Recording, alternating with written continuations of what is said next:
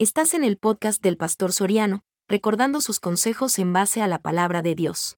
Dios les bendiga hermanos y amigos. Somos el Tabernáculo Bíblico Bautista Amigos de Israel aquí en Ciudad Merdiot. Y estamos ubicados en calle El Pedregal número 14 y 15 frente a Punta, aquí en Jardines de la Hacienda. Y les invitamos a que se congreguen con nosotros de lunes a viernes de 6 y media a 8 de la noche y el día domingo 8, 10 y 5 de la tarde. Ven y forma parte de nuestro equipo de trabajo. Esta es iglesia hasta que Cristo venga.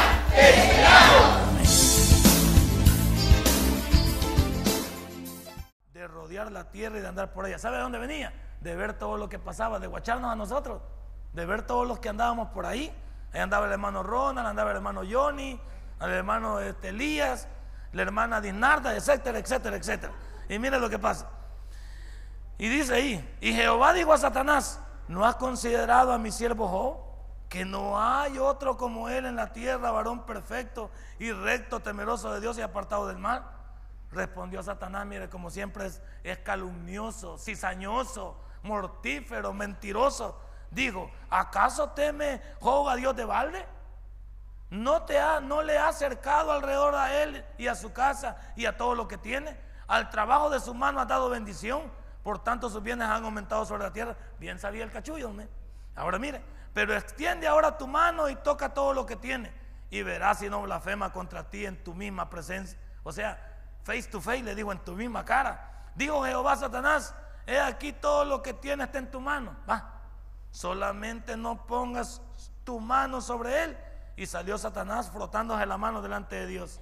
Y un día aconteció que sus hijos e hijas, hablamos de Job, comían y bebían.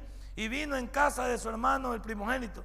Y vino un mensajero a Jehová y le dijo, estaban arando los bueyes y las asnas, paseando cerca de ellos, y acometieron los abeos y los tomaron y mataron a los criados a filo de espada. Solamente escapé yo para darte la noticia. Aún estaba este hablando cuando vino otro que dijo, fuego de Dios cayó del cielo, que quemó las ovejas y los pastores y los consumió, solamente escapé yo para darte noticia. Todavía estaba hablando este, mire, para aquellos que ya los ataque al corazón. Y vino otro y dijo, los caldeos hicieron tres escuadrones y arremetieron contra los camellos y se los llevaron y mataron a los creados filo de espada y solamente escapé yo para darte noticia. Entre tanto que te hablaba, vino, ¿qué? Otro el recibo de la luz, el recibo de anda, la tarjeta de crédito, la suegra, o sea, vinieron todos juntos. Entre tanto que te hablaba, vino otro, dijo, tus hijos y tus hijas estaban comiendo y bebiendo en vino en casa de su hermano el primogénito.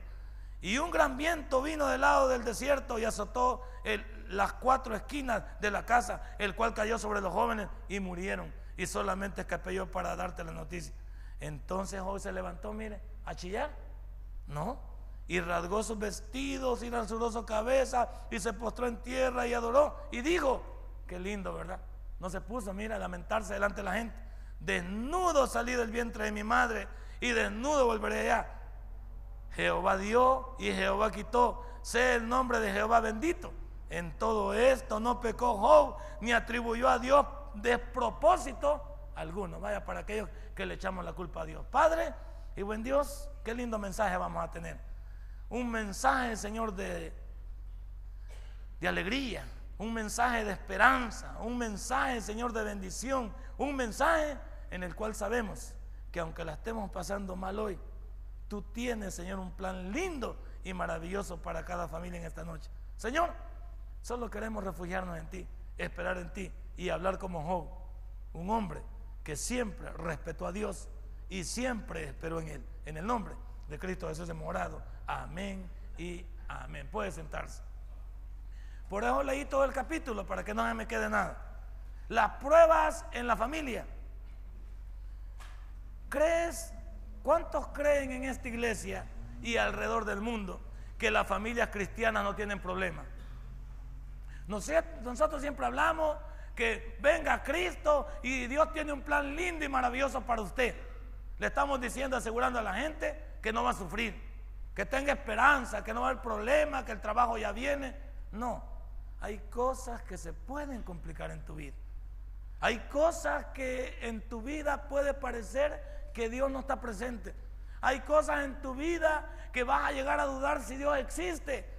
Hay cosas en tu vida que vas a llegar incluso a pensar en que qué haces tú si de todos modos no pasa nada en tu vida. Y estás pensando para qué voy a la iglesia, entonces para qué oro, para qué leo la Biblia, por qué le sirvo a Dios y por qué leo el proverbio y que todos son un montón de mentirosos, Dios no existe, es una farsa. Claro, hoy vamos a ver un hombre que no merecía sufrir y simplemente porque el cachudo, y no es su vecino, y no Satanás, se le ocurrió pedirle a Dios que quitara un ratito su protección de él. ¿Qué había hecho Job para que le pasara este sinnúmero de problemas? Nada. Job no había hecho nada. Si alguno de nosotros hemos hecho algo, por lo menos podemos entender que nos está pasando lo que nos está pasando porque nosotros le hemos regado o porque nosotros lo buscamos. Pero ¿qué había hecho Job? Si en el versículo número 8 creo que Dios se expresa perfectamente de él. ¿No has considerado a mi siervo Job que no hay como él en la tierra, varón perfecto y recto, temeroso de Dios y apartado del mal? ¿Cuál es el concepto que Dios tenía de Job?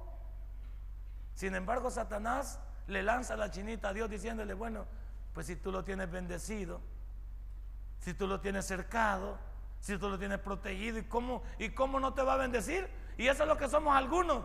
Estamos en la iglesia mientras hay trabajo, Estamos en las iglesias mientras hay dinero. Estamos en las iglesias mientras hay carro. Estamos en la iglesia mientras tenemos casa. Y cuando todo eso se comienza a ir, comenzamos a dudar de la bendición de Dios. Y también cuando comenzamos a prosperar, nos olvidamos porque somos ingratos en los extremos. Somos ingratos cuando tenemos y somos ingratos cuando no tenemos. La pregunta del millón es, ¿tú que estás pasando por problemas aquí? ¿Por qué crees que lo estás pasando? Porque tú tienes que ser sincero en esta noche, no te quiero quitar esa, esa sinceridad. Si tú tienes en esta noche un problema, solo por favor, medita un ratito y haz un análisis de tu vida. Y lleguemos al propósito principal del problema y digamos, ¿qué pasó aquí? ¿Será una prueba de Dios como la dejó? ¿Será realmente un llamado de atención de Dios por mi desobediencia? ¿Será que yo con mis decisiones no las estoy tomando correctas? ¿Será que yo me estoy alejando de Dios? ¿Será que yo no quiero seguirle? ¿Será que yo me he olvidado de que Dios tiene lo que yo busco? ¿Dónde está el problema? Esta noche quiero que usted se, se, ponga a hacer un análisis y me diga qué pasa en su vida. Porque usted conoce su problema. Usted conoce. Job lo sabía. Y Job por eso cuando supo de sus problemas se levantó en Dios y dijo, desnudo salí del vientre de mi madre. O sea, en ninguna manera dice abajo, le quitó a Dios o le dijo a Dios algo con propósito de ofenderlo. No. Esta noche, dime, algunos que estamos en problemas, ¿qué hacemos con quejarnos? ¿Ayuda a la queja? ¿Qué hacemos con criticarnos? ¿Ayuda a la crítica?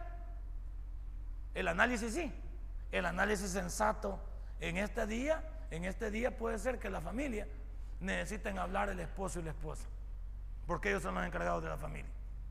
Puede ser que esta noche necesitamos hablar como pareja y ver dónde está el problema y ponernos de acuerdo. Eso sí es bueno. Necesitamos comunicación e invitar a Dios a que venga a nuestra charla y que nos ayude a sacar una respuesta a nuestro problema. Pero no, no va a ayudar que esta noche nos pongamos a renegar, nos pongamos a criticar, vos tenés la culpa, si no fuera por vos, si no fuera por esto, si no fuera... ¿En qué va a ayudarme eso? Va, eso va a complicarlo más, ¿por qué? Va a llenarnos más de dolor, va a llenarnos más de angustia, va a llenarnos más de, más de, más de piedra poma, de alambre espigado. No, necesitamos comenzar de hoy hacia dónde? ¿De hoy hacia dónde? Hacia adelante, hacia el futuro ya no va a estar hacia atrás. Lo de atrás ya está, el, el minuto anterior ya está atrás. Ahora comienza hacia adelante, ok. ¿Dónde está el proyecto que yo necesito de parte de Dios para que Él me ayude? Entonces me siento como persona civilizada, me siento con mi cónyuge y comienzo a hablar dónde está el problema en la familia. Y comenzamos a decir, ok, hija o hijo, nos vamos a poner de acuerdo los dos para ver cómo Dios quiere utilizarnos para sacarnos de adelante este problema. Ese es bueno. ¿eh? Señor, ayúdanos como una sola carne a sacar un proyecto de bendición para esta familia. que tiene estos problemas ahorita. Nos vamos a olvidar del pasado y nos vamos a proyectar en el presente para el futuro. Eso ayuda. No ayuda también, mire, irse a quejar con los demás. No ande contando sus problemas. ¿A quién le importan sus problemas, señora? Pues a nadie. Y alguien si quiere colaborar, si su mamá, si pudiera colaborar, pero si su mamá se pone negativa, ahí nos borramos, pues. Ahí nos borramos. Sí, con los familiares tal vez. Pero ¿qué hacemos algunos yéndole a contar a los compañeros de trabajo, a los vecinos, a los amigos? ¿En qué va a ayudar eso? Eso es lo que va a ayudar es a, propagar la enfermedad, a propagar el problema, a dar lástima, a, llenarnos de que otros nos van a criticar. Eso no ayuda. ¿Por qué no comienzan a doblar sus rodillas delante de Dios y a esperar en Él? ¿Por qué no comenzamos a, aplicar las correctivas en nuestra vida? Job va a comenzar a ser bombardeado ya más, más adelante, por amigos que le van a decir que el pecado lo tiene así. Y le van a volar, como dicen en mi pueblo, le van a volar colmillo durante casi 40 capítulos, tratando de convencerlo que debe arrepentirse delante de Dios porque ha pecado. Van a venir problemas sobre tu vida, más grandes todavía. Si esta noche no le pones queso a lo que te estoy diciendo. Si esta noche tú no le pones atención a lo que te estoy hablando, Tú no vas a tener la oportunidad de cambiar tu presente simplemente ¿por qué? Porque no quieres llamar a Dios a tu problema. No quieres entender que Dios quiere ayudarte. Dios quiere sacarte adelante, pero necesitamos venir a Él y reconocer en qué le hemos regado. Ya te dije, posiblemente estamos fallando en que nos hemos alejado de Dios. ¿Cuántas familias unos quieren y otros no quieren? Comencemos por ahí. Ahí está el gran rótulo del otro lado. ¿Qué dice el gran rótulo de ahí que he puesto en la escuela bíblica? Familia que ora unida, permanece unida. Y familia que busca a Dios unida, permanece unida. La familia que estén problemada no pueden comenzar a estar, ¿cómo se llama? Separados, divididos. ¿Por qué? Se están debilitando más. Óigalo bien familia esta noche. La familia que estén problemada no es hora de dividirse. Eso debilita más la familia. Es hora de unirse y ver las alternativas presentadas por Dios a través de la oración, a través del consejo de su palabra, a través de la lectura bíblica, a través de los sermones, para ver qué podemos hacer por nuestra familia. No es hora de comenzar a, a querer sacar la familia cada quien por su lado. Es hora de unirnos como familia y comenzar a hacer el proyecto que hemos enseñado o nos han enseñado por cerca de 37 años. Métase con Dios, hombre. Entréguele su vida a Dios. Sírvale a Dios, participe en Dios, espere en Dios, confíe en Dios, haga todo por Dios, porque cuando usted hace todo por Dios, Él se encargará de sus problemas y sus dificultades. El problema nuestro es que lo queremos resolver a lo humano. Hay veces cuando tiene un problema uno, ¿qué está pensando? Usted agarra el celular y ¿qué está pensando? ¿a quién le puede llamar para que le ayude? Hoy tenía un problema yo como a las 12 del mediodía y estaba pensando yo a quién le podía llamar, pero me cayó el 20 y digo, bueno, en este problema nadie me puede ayudar. Si tal vez en este problema me pongo cuerdo, primero acepto si la regué y número dos, le pido misericordia nada más a Dios. Pues. ¿Qué puedo hacer? llamar a algún conecte. ¿Qué conecte me puede ayudar? ¿A quién conozco yo?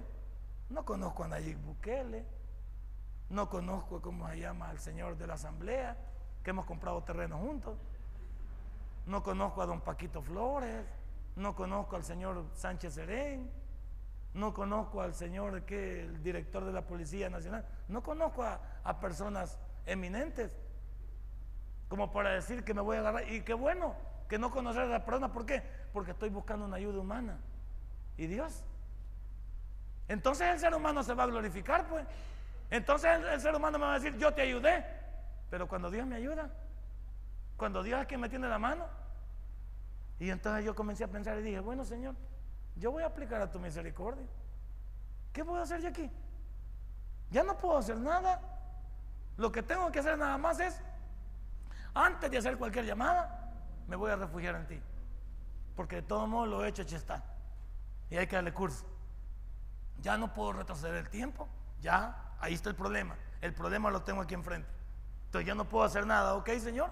Si tú me das tu misericordia, yo la acepto. Y si también no viene, gloria a Dios también, siempre te seguiré. Siempre estaré lo mismo. ¿Qué acepto yo? En primer lugar, acepto que tengo un problema. Acepto que ese problema, aunque tiene solución humana, yo tampoco la tengo al alcance. Entonces solo me queda confiar en Dios.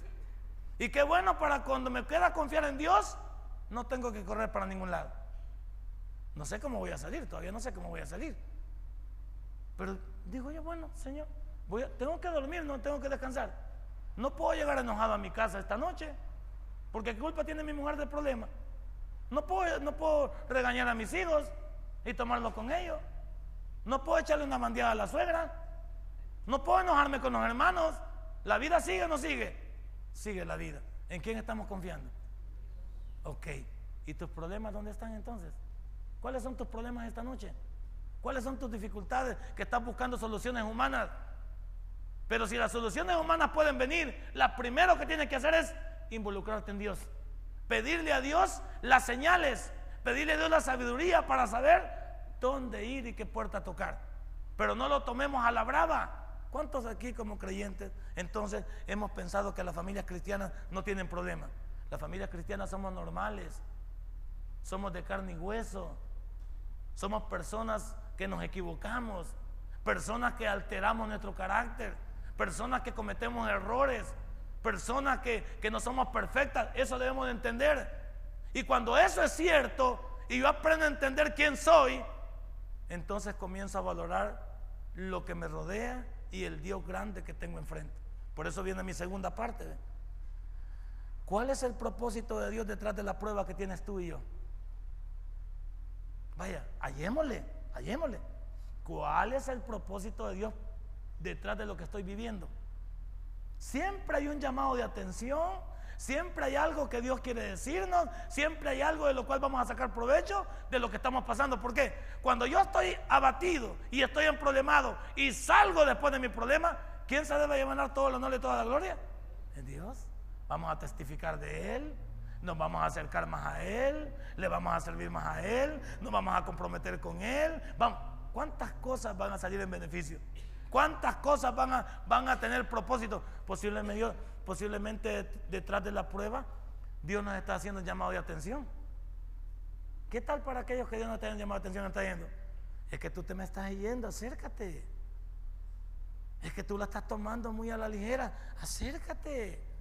¿Y por qué te has ido? Pues? Yo a veces le digo a algunos hermanos, antes los veía más seguido y hoy qué ha pasado. ¿Por qué hoy que las cosas mejoraron? entre comillas, mejoraron. Y, yo he visto que han mejorado. Y hoy, ¿por qué comenzamos a ir para atrás? Pues, cuando deberíamos ir hacia dónde? Más agarrados de Dios. Y eso lo, yo lo tengo, pero diagramado en, muchos de nosotros. Una vez que Dios comienza a obrar en nosotros, como que comenzamos a agarrar carreta, que es hora de, de quizás restarle un culto a mi vida. Es hora quizás de hacer ya mis horarios de ir a la iglesia. Es hora de hacer mis horarios para ir a servir. Ya le digo a la, líder que no va a poder venir tal día, que solamente puedo venir tal día. Pero eso no lo, no lo decía yo cuando estaba bien. Eso no lo decía yo cuando estaba mal, perdón. ¿Cuántos de nosotros hay un propósito detrás de la prueba? ¿Cuál es el llamado de atención? ¿Cuál es el llamado de atención en tu prueba? Dios tiene un propósito en lo que estás pasando. Si no lo encuentras, pregúntale a Él. Porque siempre en la vida hay un propósito en lo que nos pasa. Y Dios no está ajeno a esto, a que había un propósito. ¿Cuál era el propósito para Job? Dios quería saber quién era Job. Y lo consiguió cuando lo ve en el versículo 21 y 22. Dios cuando habla de Job en el versículo 8, no se equivocó cuando ve el versículo 21 y 22. Porque Satanás en el 8 en el 8 ve lo que Dios expresa de Job y comienza su ataque frontal en el 9, 10, 11, 12, 13, 14, 15, 16, 17, 18, 19, 20. Imagínense cuántos versículos entran. Mire qué ataque frontal de Satanás en un montón de versículos que estamos hablando de minutos, de horas. Estamos hablando de un montón de tiempo que cuando uno está en problemado, el tiempo, el tiempo es más largo. El tiempo no pasa, el tiempo no avanza, las cosas se sienten más largas, se siente el problema más, más cruel, se siente más, más atroz. Pero Dios lo que había expresado de este hombre, con propósito, lo ve significado en el versículo número 21, cuando Job dice esas palabras maravillosas y dice, desnudo salí del vientre de mi madre y desnudo volveré allá. Jehová dio y Jehová quitó. Sea el nombre de Jehová bendito. Y lo sella en el versículo 22. En todo esto no pecó Job, ni atribuyó a Dios de propósito alguno. ¿Cuántos de ustedes se están quejando y que Dios lo tiene así? ¿Cuántos creen que Dios tiene la culpa de lo que les pasa? Y que Dios se me ha olvidado y que Dios no me quiere y que Dios aquí, si Dios existiera, ¿por qué estoy así? Si Dios existiera, ¿por qué no tengo trabajo? Si Dios existiera, ¿por qué eh, tengo este problema? Si Dios existiera, ¿cuántas cosas se pone a pensar usted? Y eso es lo que me encanta. No, estaba, no había perdido todo Job, pues. Sus hijos. Ellos no sé qué pasaría si perdiera a mis hijos en un día. ¿Qué tal si perdiera a mis tres hijos en un día? Y perdiera todas mis posesiones en un día y me quedara como dicen, se quedó en la calle, joven, no se quedó en la calle, se quedó en la calle, literalmente en la calle, un hombre próspero, un hombre próspero y se quedó en la calle a la noche a la mañana. Y sale con estas grandes palabras, hey hermano, ¿qué es lo primero que hubiera hecho yo? Ah, van a ver, a ver quién me hizo esto para que me las pague. Ya voy a buscar un buen abogado, ya voy a buscar una buena persona. Le voy a dar un su par de pesos a alguien para que me averigüe. Voy a hablarle a un chelo que tengo en la PNC para que me diga quién me causó todo esto. ¿Cuántas cosas pueden venir a la mente de, de Job? O pueden venir a la mente suya. Pero aquí hay un hombre que dice, no, en ninguna de estas cosas le atribuyó despropósito alguno a Dios. ¿Crees que Dios no tiene propósito detrás de tu prueba? Cuando yo estaba en mis pruebas, yo saqué mis conclusiones. ¿Por qué, estaba ¿Por qué cayó tan bajo en el mundo real? Por desobediente. Yo tuve que entenderlo. Que por desobediente me fue mal. Si yo estaba bien en el mundo. En el mundo hubo ciertos momentos que estaba bien. Con mi familia, buen trabajo, buen sueldo. Sí. Pero como comenzó la vanidad del hombre, como comenzó aquello de que ya tengo, y comenzó el despilfarro, y comenzó el desorden, abandonar a la familia, olvidarme y valerme todas las cosas. Entonces, ¿qué quería Dios? Ok, vamos a ver. Vamos a ver qué pasa. Vamos a ver cuando te, cuando te quedes sin nada, cuando te quedes sin amigos, cuando te quedes sin comida, cuando te quedes solo rodeado de problemas, vamos a ver qué haces. Y eso es lo bueno, que cuando usted topa fondo, es hora de reconocer que hemos hecho mal. Porque yo eso hice. Yo reconocí que había hecho mal. Gracias a Dios que también a mí me cayó el 20 y nunca le atribuí a Dios que Él era quien me tenía así. Me tenían así mis malas decisiones. Así dije yo. Mis malas decisiones me tienen así. Es hora de entregarme a Dios y pedirle que por favor me ayude a recuperar lo que había perdido. No lo que Él me había quitado, porque Él me lo quitó no me lo quitó Él, yo lo perdí. Ni siquiera el diablo me lo quitó, yo lo perdí. Porque algunos andamos quitando que el diablo nos lo quitó. Hay veces el diablo no nos ha quitado nada. Dormido estaba. Y nosotros simplemente andamos en nuestras cosas. ¿Cuántas familias aquí están en lo mismo? ¿Cuántas familias hay un propósito detrás de tu prueba? ¿Cuál es? Tú lo puedes ver esta noche si platicas con tu familia. Y número tres, ¿crees que Dios se va a olvidar de ti en la prueba? ¿Se olvidó Dios en la prueba de Job? No.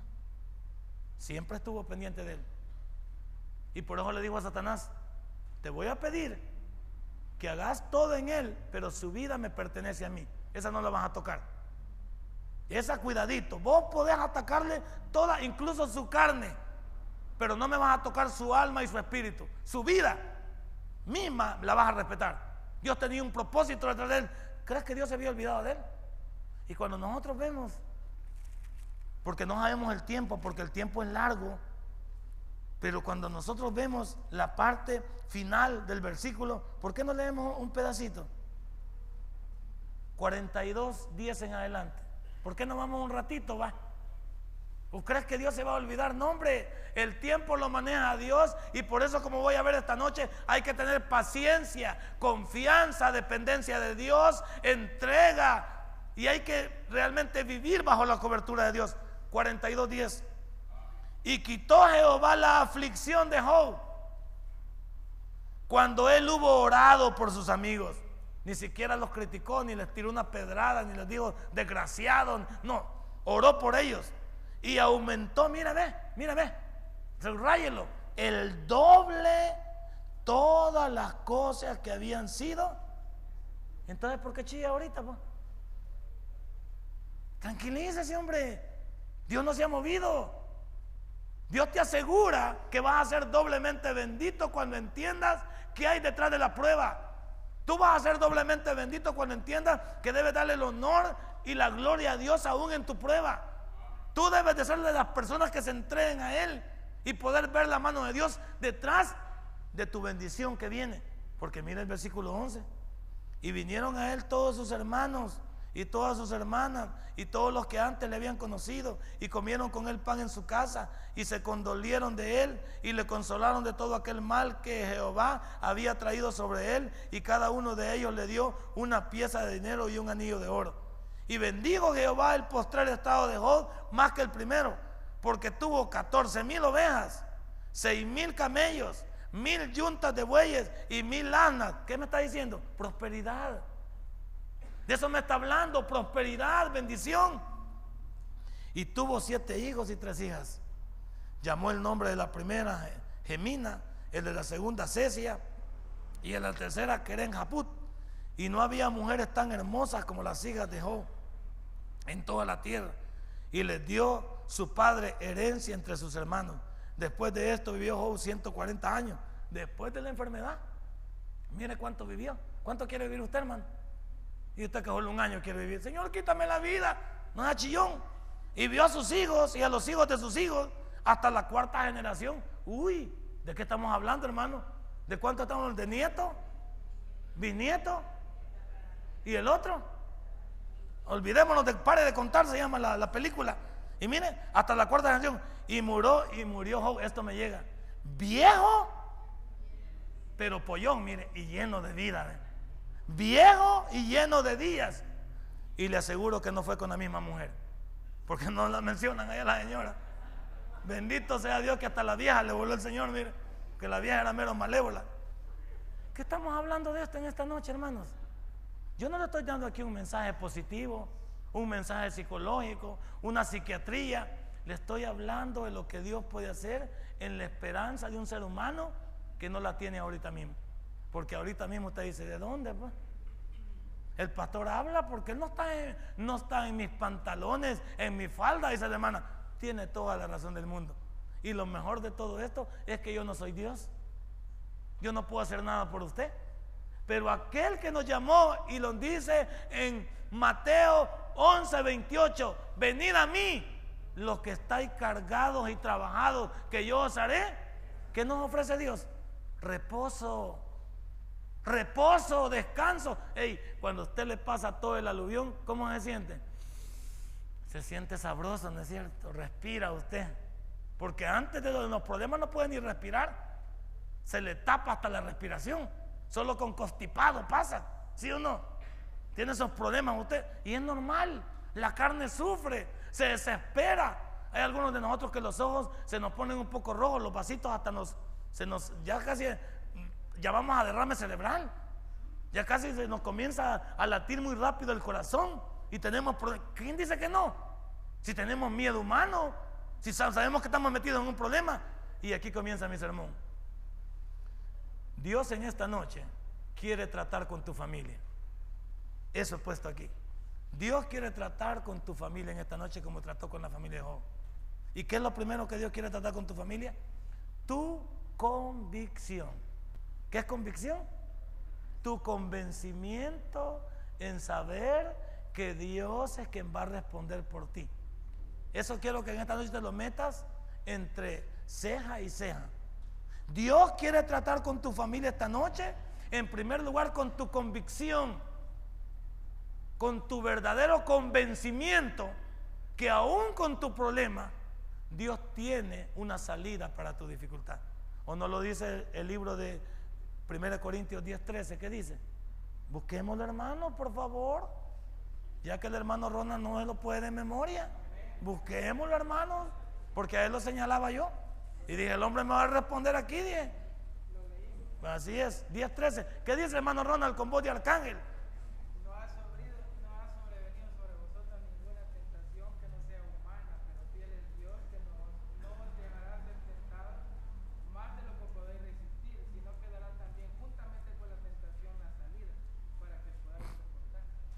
¿Usted cree que Dios no nos conoce? ¿Usted cree que Él disfruta viéndonos hundidos? ¿Usted cree que Él se goza viéndonos hechos pedazos, tirados? No. Es un Dios que está convencido hasta dónde puede llegar usted. Dios nunca está pensando en hacerle daño a, a usted. Dios siempre está pensando en que hay un propósito detrás de la prueba porque Dios quiere un convencimiento. Cuando yo estoy convencido que Dios puede ayudarme, ya la hice. Porque cuando yo estoy convencido que Dios puede ayudarme, lo siguiente que debo de tener yo es esperanza en que ese día va a llegar. Yo no te puedo decir el día porque Dios trata con cada persona de manera diferente. Conmigo trató un año y medio. Fueron 18 meses duros, difíciles. Y 18 meses, ¿cuántos son en días? ¿Cuántos son en días? 18 meses. ¿Ah? Un montón de. Es bien fácil. Doña, vos sí que, vos que este, este de matemáticas por gusto. Serán unos 480 días. 540 días. Va a ir más lejos. Multiplíquelo por 24 horas a ver cuánto le da. Para ver que el tiempo cuando usted está fregado no camina. ¿Ah? Eh, no, es que quiero convencerlo bien. Son 540 días por 24 horas porque el reloj no camina. Cuando yo estoy en problemado, quiero que el reloj camine, quiero que se haga de noche, quiero que se haga de día, pero el, tiempo no camina porque mi abatimiento lo domina. Yo estoy tan hecho pedazos que quisiera que el reloj marcara porque yo quiero llegar el momento justo cuando ver mi salida. Pero eso es difícil de responder en el aspecto bíblico. Dios trata con cada persona de manera diferente. Usted no es Job, ni yo también fui Job porque no sé cuánto tiempo hubo allí él, un largo tiempo. ¿Cuánto llevas tú con tu prueba? Yo no sé si llevas un mes, si llevas dos meses, vas comenzando hoy, llevas una semana, llevas 15, no lo sé. Solo te digo una cosa, que si tú estás convencido que Dios viene en tu ayuda, ahí está la esperanza tuya de tranquilizarte porque Dios va a venir. Ahí donde el pastor entra en efecto con aquella clásica de él. No se mueva, no se vaya, no se rinda, no haga nada. ¿Sí? Uno nos hablaba él así. ¿Y esas palabras cómo sonaban? ¿Cómo le suenan a usted de parte mía? Ese viejo, porque no está como yo? Tiene razón. Así decía yo el pastor general. Si ese viejo, ¿por qué anda en un Mercedes? Si ese viejo, porque aquí tiene una gran casona, yo la conozco. Pues si comienza mi crítica humana. Si ese viejo, ¿por qué no va a ir a pata hoy? Si ese viejo, porque pues sí, tiene feria. Pero yo, que ya ni zapatos tengo, y le tenía que poner cartones a los zapatos para caminar. Entonces era bien difícil. Es bien difícil comprender cuando alguien te está diciendo algo y tú estás en desventaja. Y dices, no puede ser, este maestro me está dando casaca. Ese es el problema tuyo, que lo estás humanizando. Estás pensando que yo te estoy dando un curso de un curso de psicología y yo no quiero ganar tu mente. No quiero convencerte. Quiero decirte que Dios quiere convencerte porque Él está tratando con tu familia para que tú tengas una esperanza. Y después de esa esperanza, ¿qué debe resultar? Fidelidad. Cuando Dios venga con tu bendición, muestra fidelidad a lo que Él ha hecho. ¿Y qué fidelidad? Mostrarle a Él agradecimiento. ¿Qué fidelidad? Realmente esperar, testificar y realmente depender en la totalidad de mi vida para con Él. Pero ¿cuántos van a pasar su prueba? Porque sé que la van a pasar en Dios.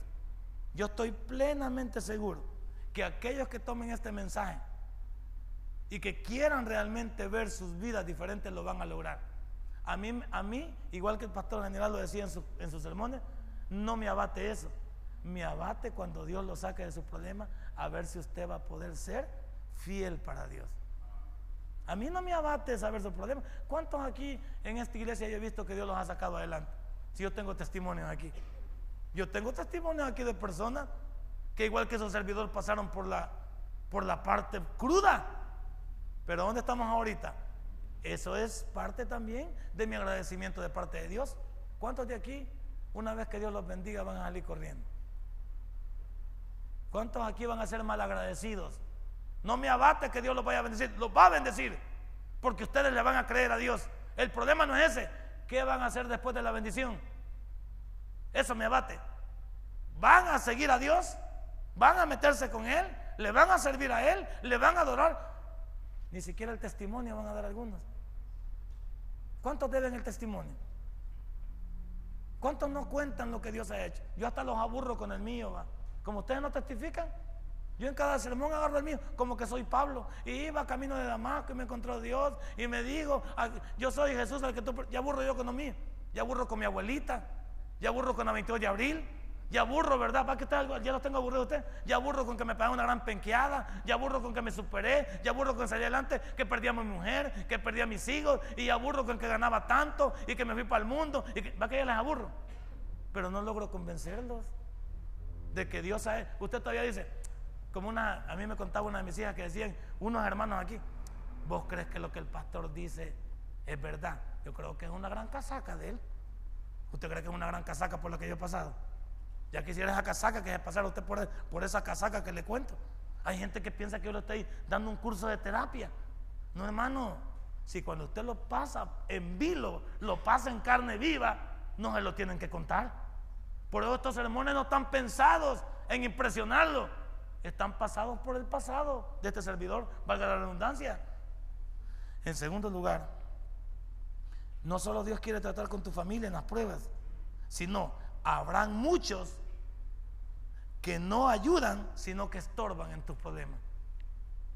Para decirte que hay personas en tu vida que no van a ayudar, sino que te van a estorbar. Y de eso hay que huir. No te digo que les pegues una pedrada como el pastor general, solamente te digo, apártalos. Aquí, ¿cuántas personas estaban ajolotando a Job? Tres amigos estaban ajolotando a Job. Y va de decirle, y va de decirle, y es que vos por pecador, y es que vos tenés que confesar. Y que no te creo que estés haciendo más. Es que esto tiene, esto trae cola. Y que mira, cuánta gente cuando uno anda mal lo comienza a criticar a uno. ¿Sí o no? ¿O cuántos entre nosotros nos criticamos? ¿Ya viste la fulana? Dicen que el marido se fue. A saber por qué se fue. Esa vieja debe ser mala. Saber qué le hizo, que ya le puso los cuernos. Porque siempre vamos malos para eso. O quizás no lo trataba bien. Yo al hombre lo miraba humilde. El hombre no veía que le hacía nada. Hasta viera bien sonriente el hombre. Con usted. Pero no con la mujer, con la mujer verdadera. No, si yo veía que el hombre era un, era un pan del cielo. Si uno en la calle es un pan del cielo, ¿sí o no? Si ustedes a mí me dicen, mi mujer me dice, ah, la gente como te tiene a vos, me dice, que eso, pero porque no viven con vos? Tiene razón. Porque yo mi carácter, ¿dónde, ¿dónde le expreso en plano mi carácter? Con ella, cuando estoy con ella. Hay algunas veces se me chispotea, aunque ya se murió, se me chispotea, se me va, se me sale un poquito y ella me dice, tranquilízate tranquilízate. Acordate que esta es tu verdadera familia. Acordate que aquí estamos los que, los que siempre aportamos, te acuerpamos. ¿Usted por qué me ve aquí de lejos? Y el pastor parece fontanero, carpintero, psicólogo, psiquiatra, parece de todo. El milusos parece el pastor. Y usted idealiza al pastor, pero se le olvida que el pastor es de carne y hueso cuando se baja del púlpito y que también tiene su caractillo, tiene sus temas, tiene sus cosas. Hay una hermana que, pues sí, yo cuento que voy a comer este, a, las tortas mexicanas y que voy aquí y allá. Y la hermana cree que yo así soy toda la vida. No hay veces que yo exijo. Y esa parte ya no, a muchos no les gusta, ¿sí o no? A mi mujer me dice, la gente cree que vos solo tortas mexicanas comes y solo le pones chorreado. Cuando venís aquí y venís a la vida diaria, topas conmigo. Ya quisiera esa hermana que, te vieran. Tiene razón. Tiene razón, toda la razón del mundo. ¿Por qué? Porque donde está el verdadero Nelson Soriano es en la casa. Aquí padre sonríe, ¿verdad? ¿Qué tal, hermano? ¿Cómo está? Dios le bendiga, mi hermano. Ay, qué hermanita, qué linda. Y que no lo había visto. Si soy bien, hasta cómico parezco, va. Y mi mujer me dice, ¿por qué no sos así aquí en la casa? A mí ni me preguntás. Anoche no vine a dormir y no, me dijiste nada. Se me quedan viendo algunas hermanas. Es broma, hermano. Entonces, ¿cuántos de nosotros nos ponemos a pensar así? No. ¿Qué es lo que te quiero decir en esta hora? Habrán muchos en tu vida, en tus problemas, que no te van a ayudar, sino que van a estorbar. Y aquí incluimos familia. ¿Cuántos de las familias veces no nos comprenden? Si usted tiene un problema con su esposa, si le cuenta a su suegra que es la mamá de la contraparte, ¿qué le dice? Si yo te dije que no te casaras con ese pasmado, si ya sabía yo que no era ni trabajaba, y yo no te dije que no, ese hombre no servía. Y si le cuenta a la mujer, ¿qué le dice? Si le cuentan, el, esposo le cuenta a la mamá de la, de, la señora, ¿qué le dice? Y yo te dije, si esa bicha ya sabía yo que no sabía hacer nada. Si bien se veía que esa bicha era, era, no era alentada, ¿en qué van a ayudar a las personas cuando nuestros problemas, no perdónenme, no los podemos compartir con cualquiera? Y si lo contamos a los amigos, ¿qué nos dicen los amigos? No, hombre, mira, ya no hagas nada. Yo el próximo mes voy para Estados Unidos. Si querés te vas conmigo. Imagínense qué es secreto. Andate conmigo, de todos modos, aquí no. Y ahí deja a la mujer, ahí le mandas un par de dólares de allá. Si es que manda. ¿Cuánta gente va a llegar a tus vidas? Amistades, familiares y hasta hermanos en Cristo, porque hay hermanos que son diabólicos. Mira al hermano de la par y tiene cacho, por favor. Hay hermanos que son diabólicos. Hay hermanos, hay hermanos que no ayudan también en los problemas, sino que también dan malos consejos. Hay hermanos también que, que, no tratan de fomentar, tratar de colaborar, sino que son matafé. Hay hermanos que son peor que el diablo, porque son mala leche. Ahí no hay que consultarlo. Usted debe saber que quien no le va a fallar es Dios. Entonces, ¿por qué no ir a Él mejor? Antes de pensar en personas extrañas, antes de pensar en contar mis cosas, tomo a mi cónyuge de las manos, tomo a mi familia alrededor de la mesa y le digo, vamos a orarle a nuestro Dios para que nos ayude. Y esa es la familia. Esa es tu familia. Yo en la familia de mi hija, aunque yo soy su papá, allí su familia es su hijo José y su esposo Carlos. Y con eso deben de orar. Cuando nos llama a nosotros, nosotros ya tomamos partido o no. Le podemos ayudar a orar si estamos cuerdos. Le podemos ayudar a salir si estamos alentados. Pero ¿quiénes son los primeros? José, Carlos y Stephanie, tomados de la mano y diciéndole, Señor, aquí solo tú nos puedes ayudar. Y si yo comparto esto que nos está pasando con mis papás, que mis papás también sean portadores de una bendición también para esta familia y no portadores de una maldición. Si yo voy a compartir esto también y quiero una consejería, que lo que me den de consejería sea algo que me ayude a sacar adelante mi familia, esa es una familia cuerda. Pero ¿cuánto le vamos a contar a la persona equivocada? ¿Cuánto le contamos a gente que lo único que dice, y a mí me da cólera eso que la gente que dice, pobrecito el hermano, ya de pobrecito ya me harté, pues. Ya de pobrecito ya salí adelante. Hay veces que yo no necesito palabras como esta necesito acciones. ¿Qué tal si cuando alguien me cuenta algo, yo puedo colaborar de otra manera?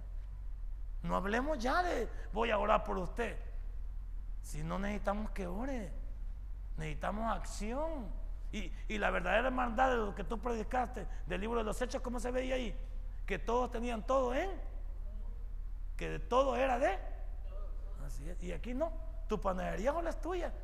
Yo te pido hay veces ¿Tres leches? No oís. ¿Ah? Me lo querés vender hasta más caro. Es un tic ahí que te estoy dando. ¿Cuántos decimos que es de todos? Pero no, no, no, no. ¿Cuántos de un hermano de cerca a ti te dice, estamos pagando por un mal momento? Y no podemos sacar un par de pesos y decirle, ayudamos. ¿Dónde mostraríamos más la hermandad o mostraríamos la ayuda si no es a través de la acción? No me diga que a veces hay que orar. Hay veces hay que actuar. ¿Y, y sabe qué? Y eso muestra que Dios habita en usted también.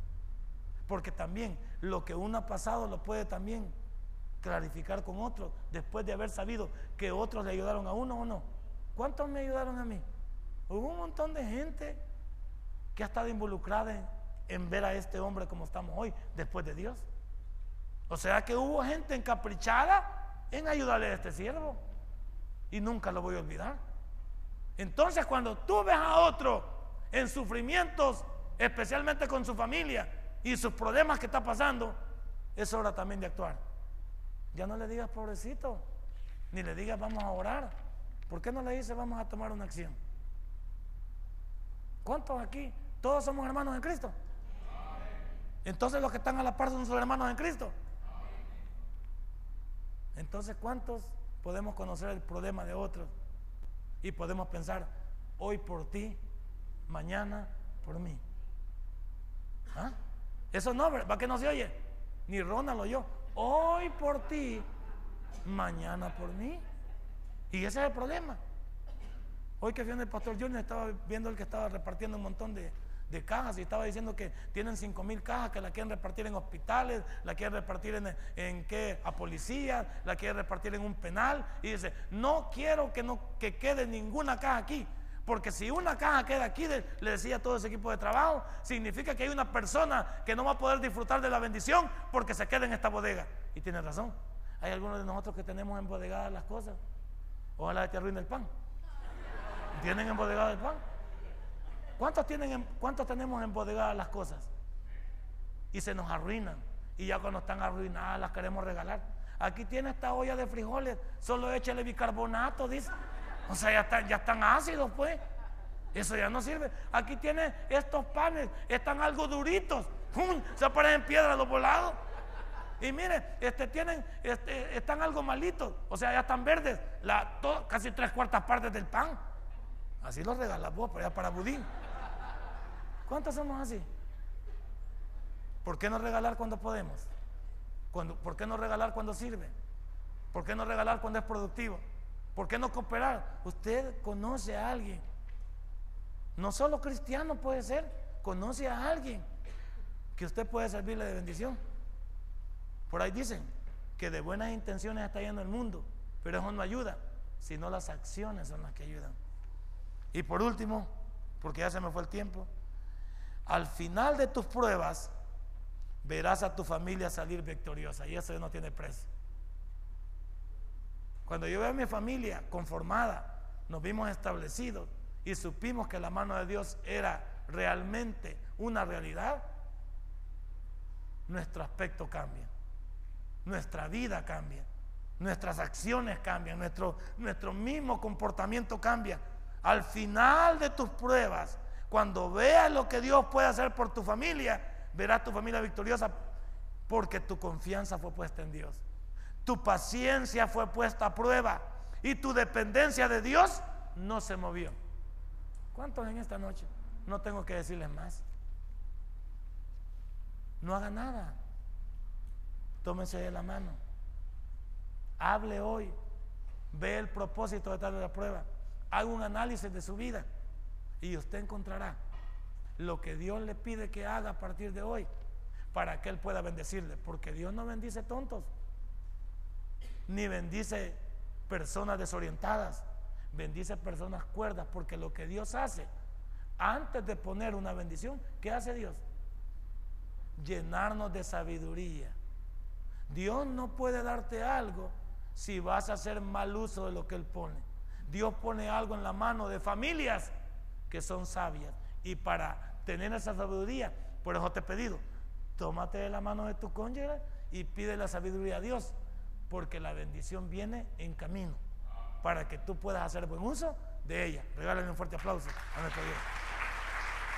Padre, buen Dios, te doy gracias en esta noche. Hemos utilizado la vida de Job para entender que tú tienes planes para nuestra vida.